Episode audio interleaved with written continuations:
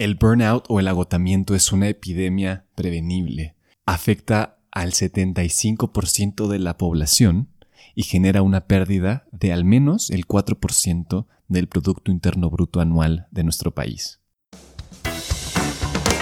Imagina tu vida con un bienestar completo, con una salud física, mental y emocional perfectas, logrando resultados extraordinarios en todos los aspectos de tu vida es totalmente posible si aplicamos e integramos las herramientas adecuadas en nuestra vida. Esto es Cultura de Bienestar. Soy Alejandro Ureña y te invito a que me acompañes en este viaje de aprendizaje.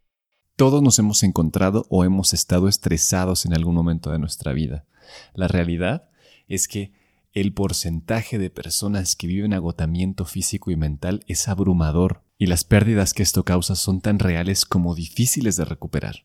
Hay una faceta de responsabilidad propia de cada uno de los trabajadores, pero también está el tema del liderazgo y de la forma en la cual gestionamos los equipos y nuestras organizaciones, porque la mayor parte del tiempo la pasamos en nuestro trabajo.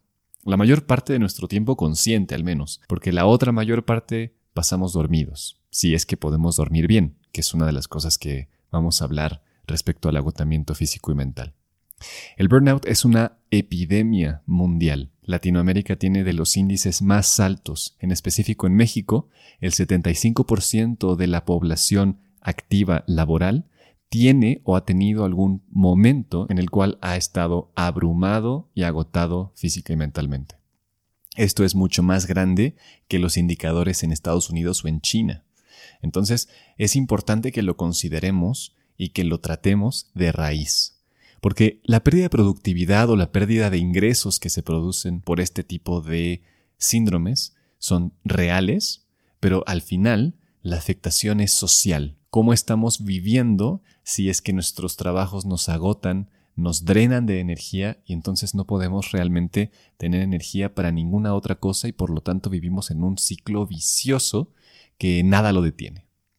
Es muy curioso porque los síntomas del burnout son bastante parecidos a la depresión clínica. Es una sensación de desmotivación continua, un agotamiento mental que a la vez presenta menor tolerancia al estrés, es decir, te vuelves menos resiliente y cada vez te afecta más el estrés y es como una bola de nieve que no se detiene y cada vez es peor. Evidentemente hay falta de energía y por lo tanto un menor rendimiento en general. Y físicamente hay dolores musculares, hay contracturas que son crónicas y que se vuelven muy difíciles de quitar. También hay afectaciones psicológicas como actitud fría, como la sensación de deshumanización, es decir, que ya no podemos contactar, no podemos empatizar con los que trabajan, y no porque seamos malos, sino porque estamos agotados. Otro síntoma, por ejemplo, es que empezamos a ser cínicos, empezamos a ser intolerantes con lo que nos rodea, y en general hay una sensación de que no eres competente para desarrollar las tareas que te toca desarrollar. Entonces todo esto realmente suena muy grave, realmente vivir agotado, vivir en esta sensación de estar drenado de energía es muy compleja, es muy difícil y es importante hablar de esto y reconocer que estamos agotados. A veces somos muy fuertes y a veces tenemos una, un estilo de vida que ya está determinado de esa forma, porque al menos en México somos de los países en los cuales se trabaja más, pero que el índice de remuneración por la cantidad de horas y de esfuerzo físico y mental que invertimos no es remunerado de la forma adecuada como en otros países que trabajan mucho menos, ¿no? Por ejemplo en Europa, digo, no, no es por comparar las mismas eh, sociedades, pero que trabajan menos horas y reciben mucha más remuneración.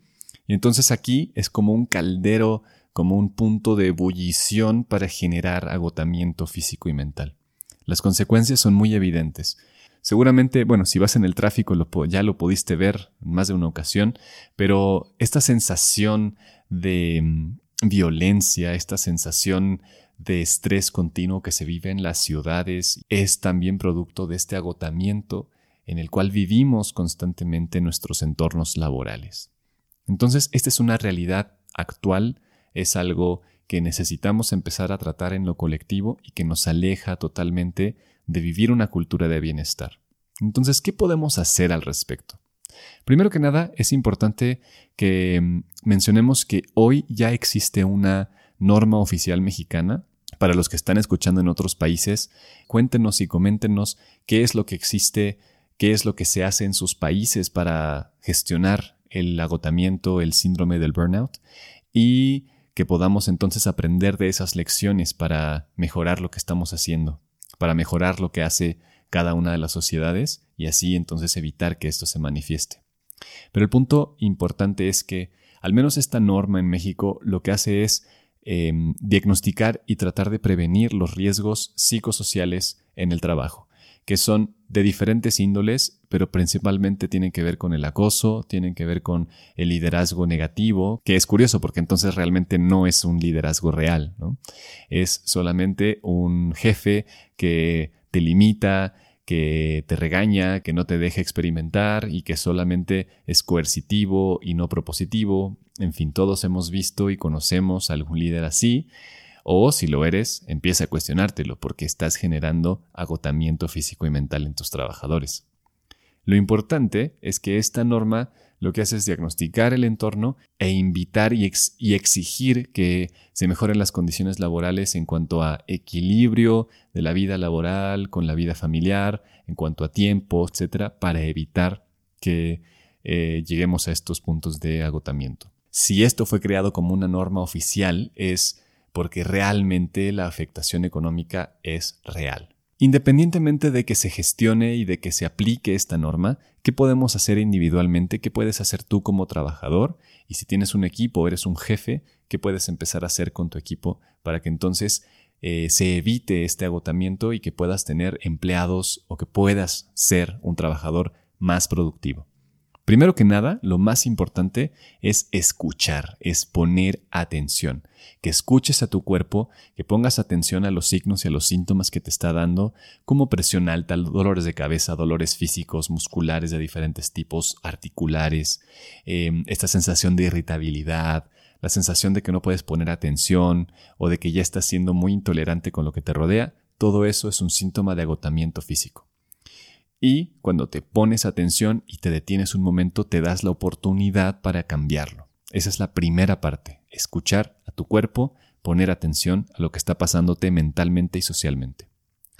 Lo siguiente es que te generes espacio, que generes un espacio para ti y bueno, que exijas que se cumpla esta norma, por ejemplo, que pidas con mayor comunicación con tu equipo que se gestione de alguna forma, porque hay una justificación muy importante y es la productividad. Si tú estás presentando cualquiera de estos síntomas, evidentemente vas a rendir menos. Cuando tienes dolor de cabeza, cuando eres intolerante, cuando estás irritable, cuando ya no puedes poner atención, pues es obvio que vas a rendir menos. Entonces hay una justificación real para poder hacer programas dentro de tu trabajo que te alejen de este riesgo y que al contrario incluyan más posibilidades de salud, de tranquilidad para poder rendir mejor, porque los estados de inspiración, los estados de fluidez requieren que estés cómodo, que tengas toda la nutrición necesaria, que puedas esparcirte, que puedas eh, distraerte en diferentes cosas, que puedas abstraerte en algunos otros momentos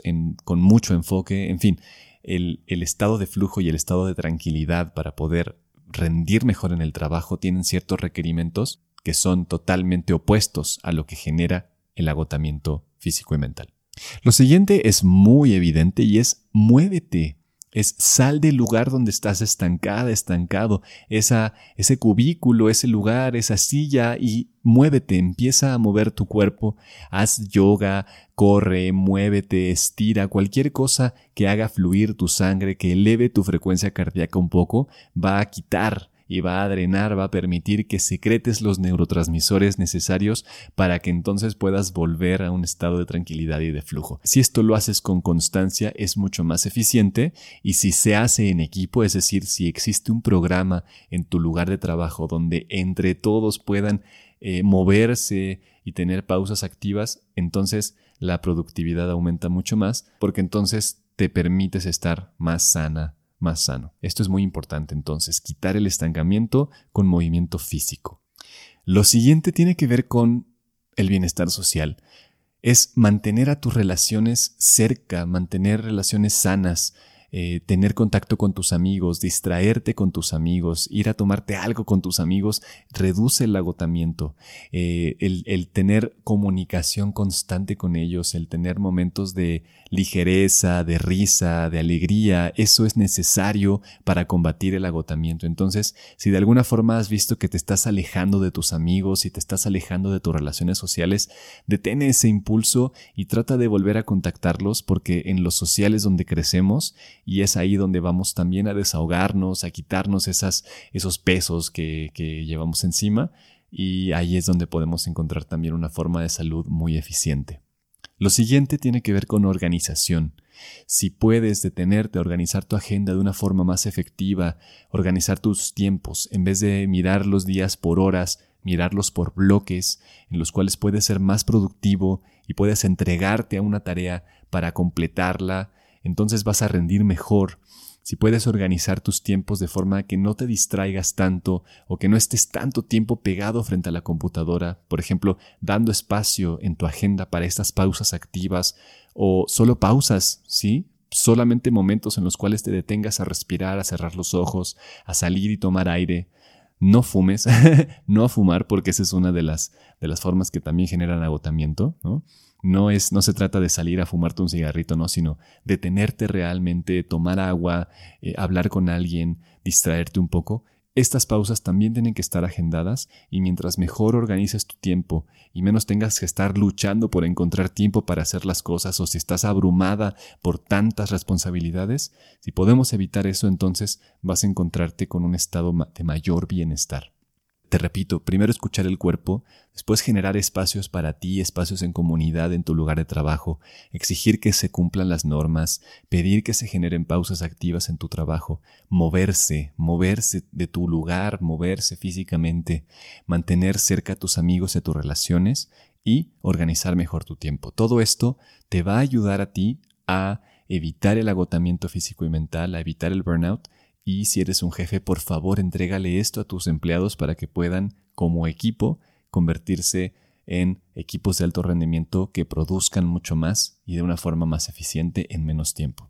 El burnout es una epidemia prevenible. Es nuestra responsabilidad el evitarlo porque es uno de los indicadores más terribles que tenemos hoy porque además es muy silencioso porque es como un secreto a voces este tema del estrés acumulado. Es un secreto a voces que todos, todos sabemos que está ahí, todos queremos hacer algo al respecto, pero a veces no tomamos la responsabilidad. Entonces, ahora que lo sabes un poco más, e intenta hacer algo al respecto, coméntanos Cuéntanos en, los diferentes foros que tenemos qué es lo que estás haciendo, qué es lo que podrías hacer, qué cosas todavía no sabes y pues necesitas más información. Con gusto podemos ayudarte, podemos comentarte algunas ideas más. Y bien, pues muchas gracias por escuchar este episodio. Si te es valioso, por favor compártenos, ayúdanos a seguirlo, descargarlo, ponerle un rating en iTunes todo esto es nuestro oxígeno, nos permite seguir adelante compartiendo estas cápsulas de información para que juntos generemos esta cultura de bienestar.